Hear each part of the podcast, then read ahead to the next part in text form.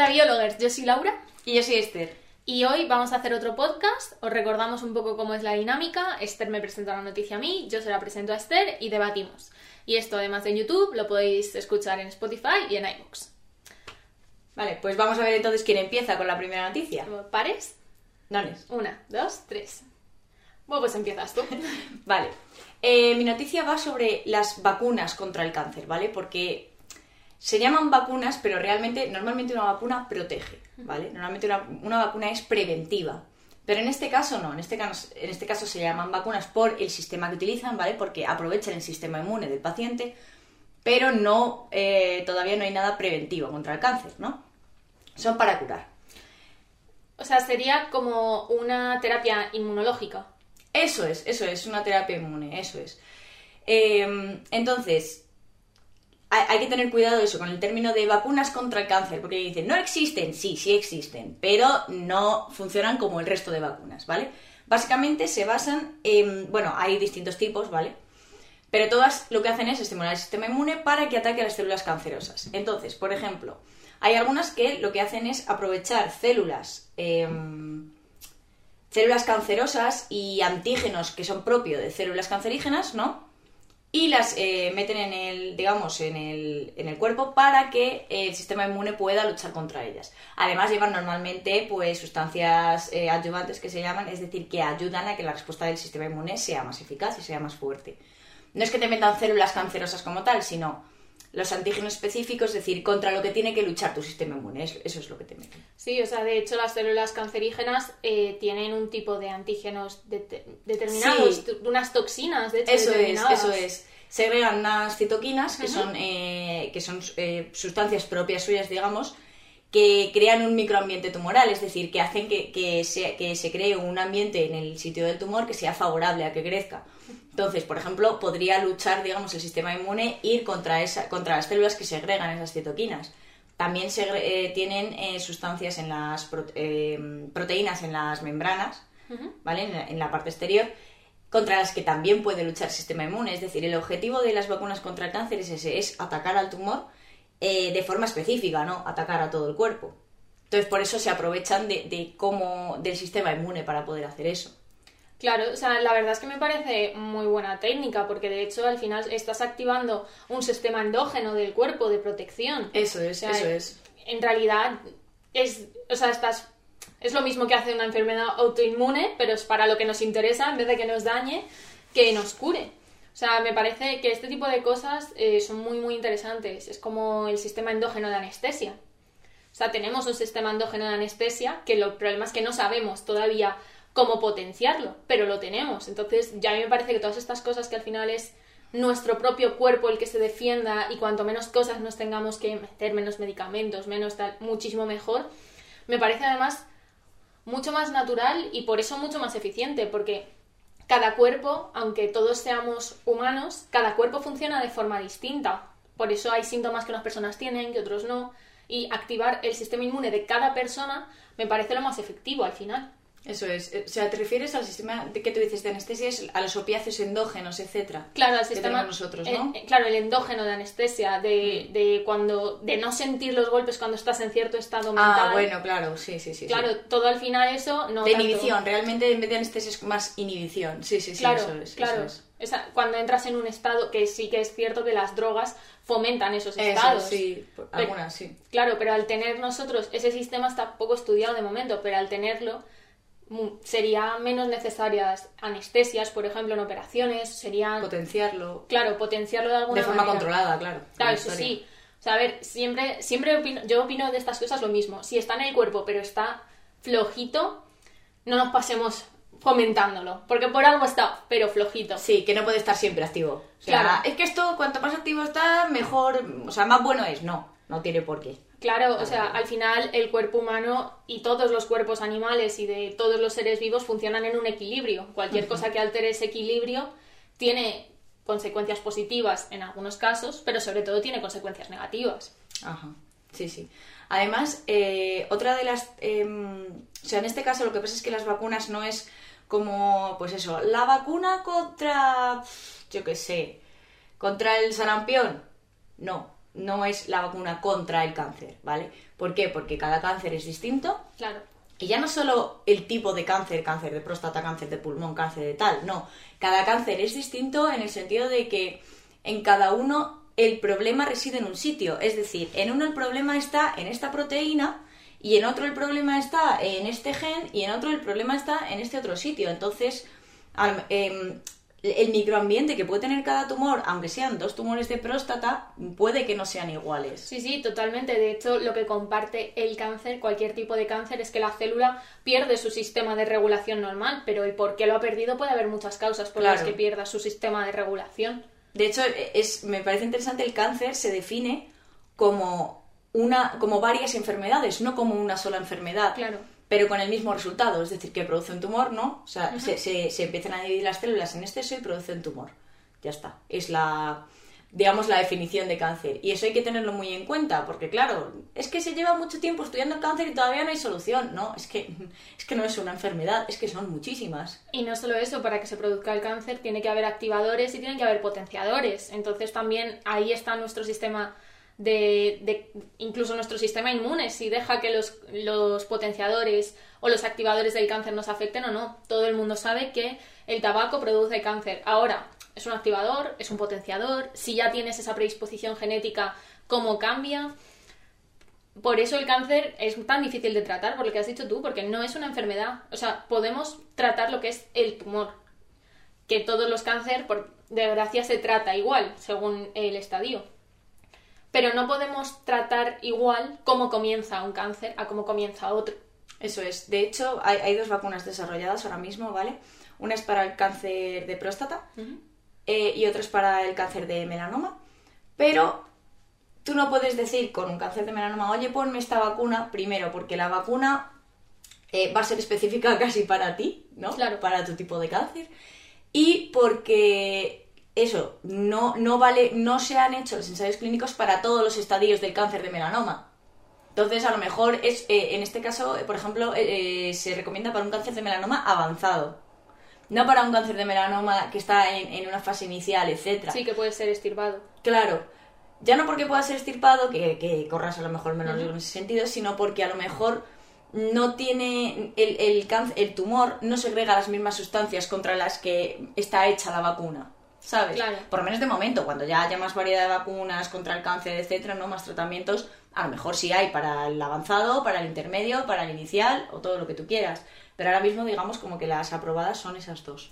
Claro, pero es lo que has dicho tú, es que es prácticamente para tu tipo de cáncer, para ti como persona, prácticamente es ingeniería genética. Entonces al final estamos en lo mismo. Si hubiese financiación para esto, se podría conseguir mucho antes y se podría conseguir mucho más focalizado.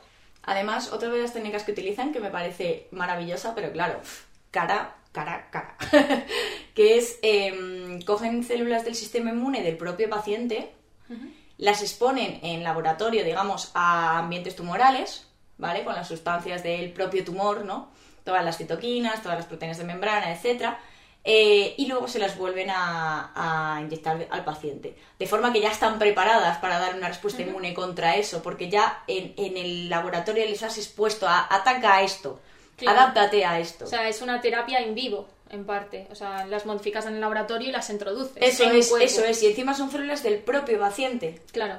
Es decir, o sea, tampoco te están metiendo unas células que no, no, tu cuerpo las reconoce porque las han sacado de tu cuerpo. Claro, si no crean rechazo, muchísimo. No va a haber rechazo, efectivamente. Entonces, claro, todavía están haciendo muchos ensayos clínicos porque estos son cosas muy complejas y claro, pues eso lo- lo- tiene mu- muchos límites porque no vale para todo, o sea, no es algo que digas, es que esto ya la, contra el cáncer me vale para todos los cánceres, no, no vale para eso. Claro, o sea, yo es que también opino que el cáncer está muy mal explicado en general. Sí. O sea, es eso, tienes, el, tienes un tumor, tienes cáncer. No, de hecho hay tumores que aparecen en nuestro cuerpo que son benignos y no son cáncer, son acumulaciones de células que por lo que sea se han acumulado, pero no son células cancerígenas. Eso es, eso es. Entonces, creo que habría que, que cuando se habla de cáncer tener muy claro que se habla de un conjunto de células que pierden la regulación normal que deberían tener y van creando tumores porque se reproducen constantemente, no porque se acumulen, sino porque se reproducen sin control. Y no solo eso, sino que pueden ser eh, en un sitio, o sea, el problema de- del cáncer es que haga metástasis. Claro. Es, metástasis que es que viajen las células cancerígenas por, eh, bueno, por el torrente sanguíneo, por donde sea, ¿no? Y se instalen en otro sitio donde produzcan otro tumor. Entonces, ¿qué pasa? Que no es lo mismo, tú tienes un tumor, pues eso, el cáncer de mama, ¿no? Pues bueno, al final ahí tienes un bulto que si, que si es benigno, digamos, te lo estirpan o lo que sea, pues ya está. No, ¿Qué te va a hacer un bulto? Nada, no. Por lo general, mm, de afectar a tu vida no te va a afectar nada. Pero el problema es cuando hace metástasis en pulmón, que te cuesta respirar, cuando hace metástasis en cerebro, cuando hace metástasis en sitios que de verdad te- son vitales, que de verdad te van a afectar Claro, mucho. claro. Claro, o sea, de hecho el cáncer es una enfermedad que no es una enfermedad moderna, por así decirlo. Lo que pasa es que ahora sí que la sabemos tratar, pero el, el primero que describió el cáncer fue Galeno, hace muchísimos años. O sea, quiero decirte, muchísimos años.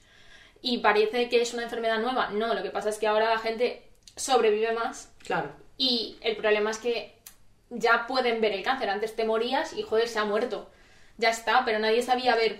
No, es que mira, si ves la placa, tiene aquí un un- en el pulmón. Antes esas cosas no se hacían. Bueno, y porque ahora la gente eso vive más y entonces digamos como que el cáncer eh, el cáncer al final muchas veces cuanto más eh, ¿por qué el tabaco es un ayuda al cáncer? Porque produce mutaciones Claro. ¿vale? Más que, que cualquier otra cosa, mutación, o sea, un, un montón de mutaciones en la célula. La mayoría no hacen nada, la mayoría de mutaciones, la célula pues ha pasado, pues ya está, si le ha tocado morirse, se ha muerto y ya está. El problema es cuando esa mutación afecta a que la célula se divida demasiado, Claro. ¿vale? Y por eso, por eso dice lo del tabaco da cáncer. No tiene por qué ser cáncer de pulmón. Que todo el mundo es cáncer de pulmón. No, da cáncer en general, pulmón Claro. mm, o donde sea, porque las mutaciones te las produce igual. Claro, donde pille. Claro. Entonces, eh, claro, o sea, ese es el, o sea, eso es lo que hay que explicar, de decir mm, que, que no es, el problema es la mutación y dónde se ha producido la mutación específicamente. Claro, ¿Sabes? sí, y a partir de ahí tratarlo, o sea, es medicina prácticamente individual, pero es que en este tipo de cosas en las que lo que falla es la regulación de tus propias células, es que prácticamente tiene que ser individual porque mis células no funcionan como tus células.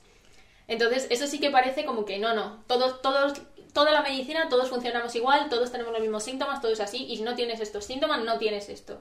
Y es mentira, en realidad. Mi sistema, yo puedo tener el mismo sistema que el tuyo y funcionar de una forma completamente distinta. Eso es, eso es.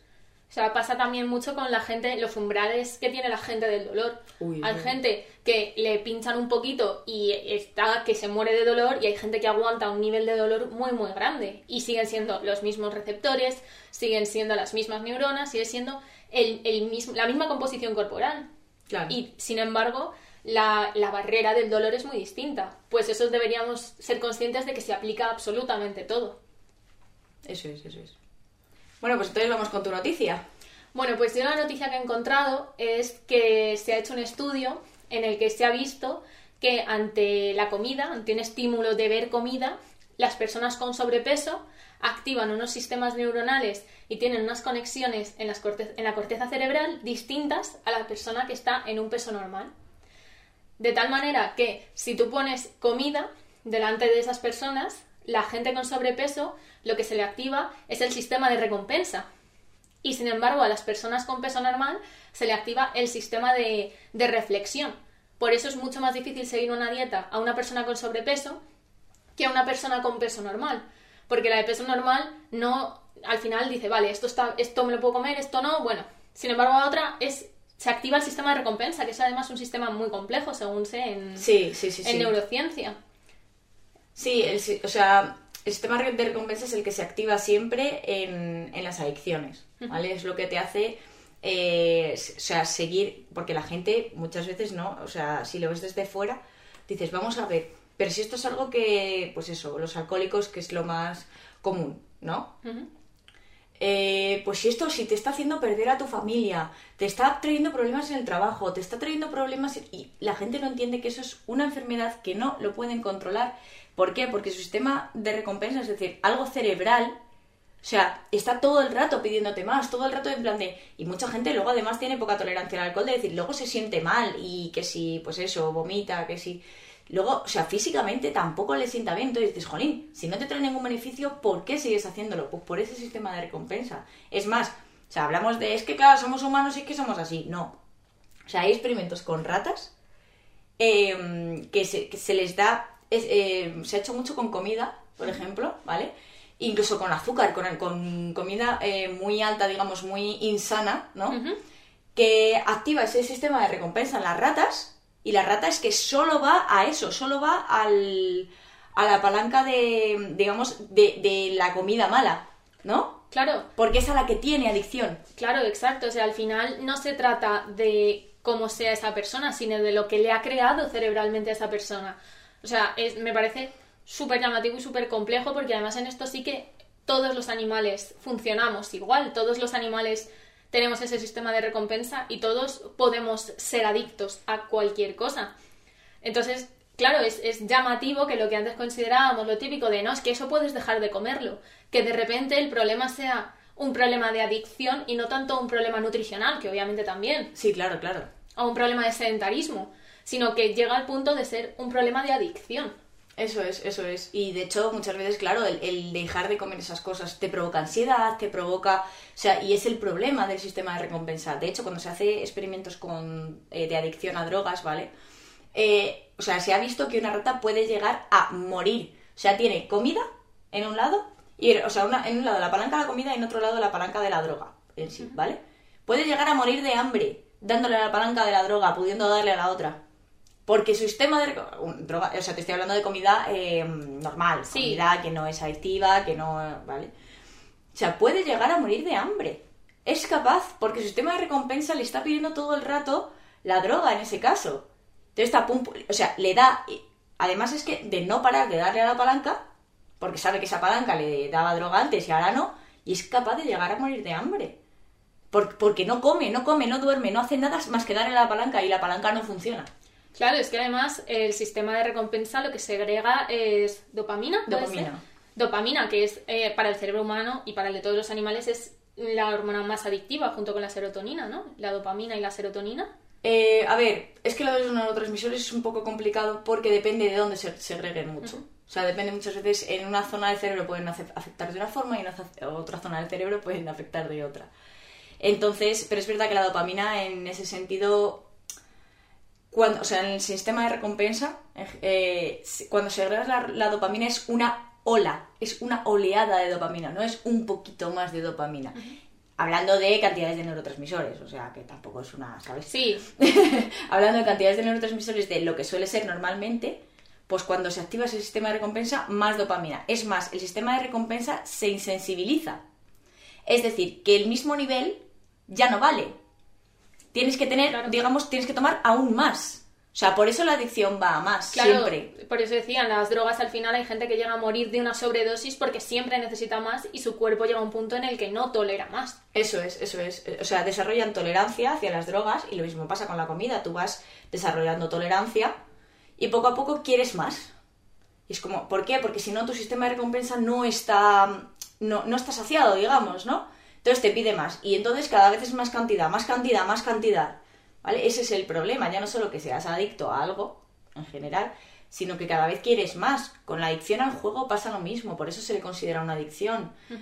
¿Vale? O sea, con ese tipo, o sea, siempre, siempre es, es, es, mm, de hecho he leído que incluso se está eh, considerando adicción ciertas eh, dependencia tecnológica de las redes sociales, de ¿por qué? ¿Por, por qué funcionan también las redes sociales? Porque activan nuestro sistema de recompensa, totalmente. O sea, que una adicción no es solo a drogas. Claro, Y a la comida, pues pasa exactamente igual. Alguien que no tenga adicción por la comida, necesariamente, pues bueno, pues ya está, pues no, no tendrá ese sistema de recompensa tan activado.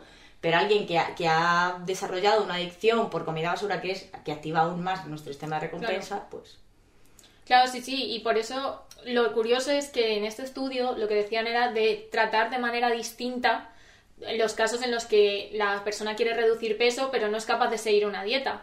Que muchas veces tiene el estigma de es que no es tan difícil, es que no es tan difícil, es que no, no, no es, o sea, este estudio demuestra que al final lo que te crea es una adicción.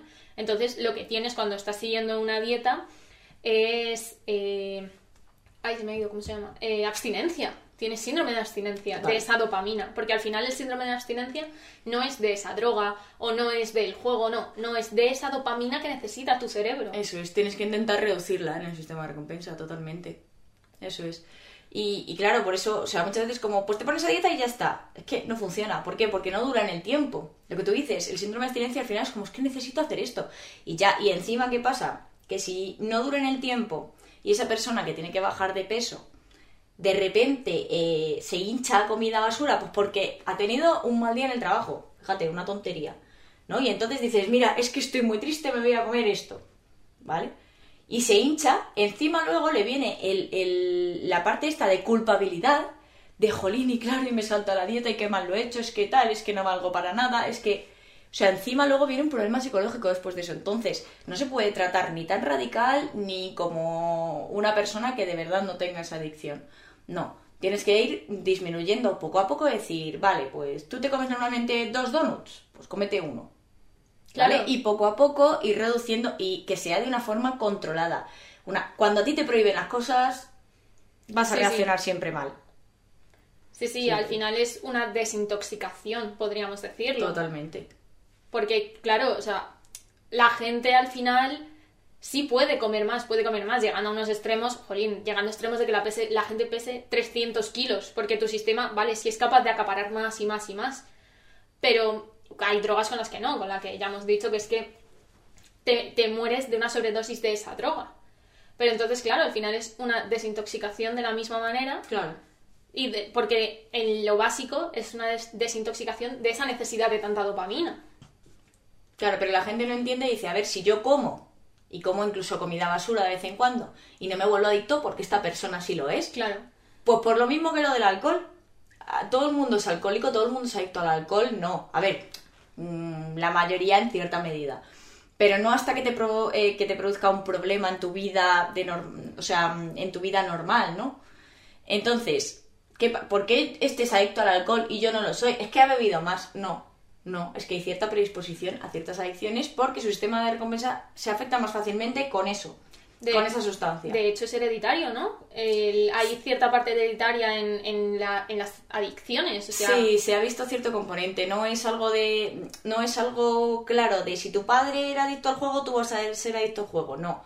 Pero sí hay cierto componente genético. Sí tienes cierta predisposición muchas veces. a- a- pero a, esa, a ese mismo tipo de adicción o a la adicción en general, porque al final todas las adicciones funcionan igual. ¿no? Es lo que se está estudiando. Es lo que se está estudiando. Normalmente suele ser al mismo tipo. O sea, lo que se ha visto es el mismo tipo de adicción, pero puede que simplemente sea por, porque el estudio se hace aislado. No, se, no Claro. puedes estudiar todas las adicciones a la vez. Si lo que Claro, claro. estudiando, si, si la adicción al alcohol es hereditaria, pues estudias el alcohol, no estudias otras cosas.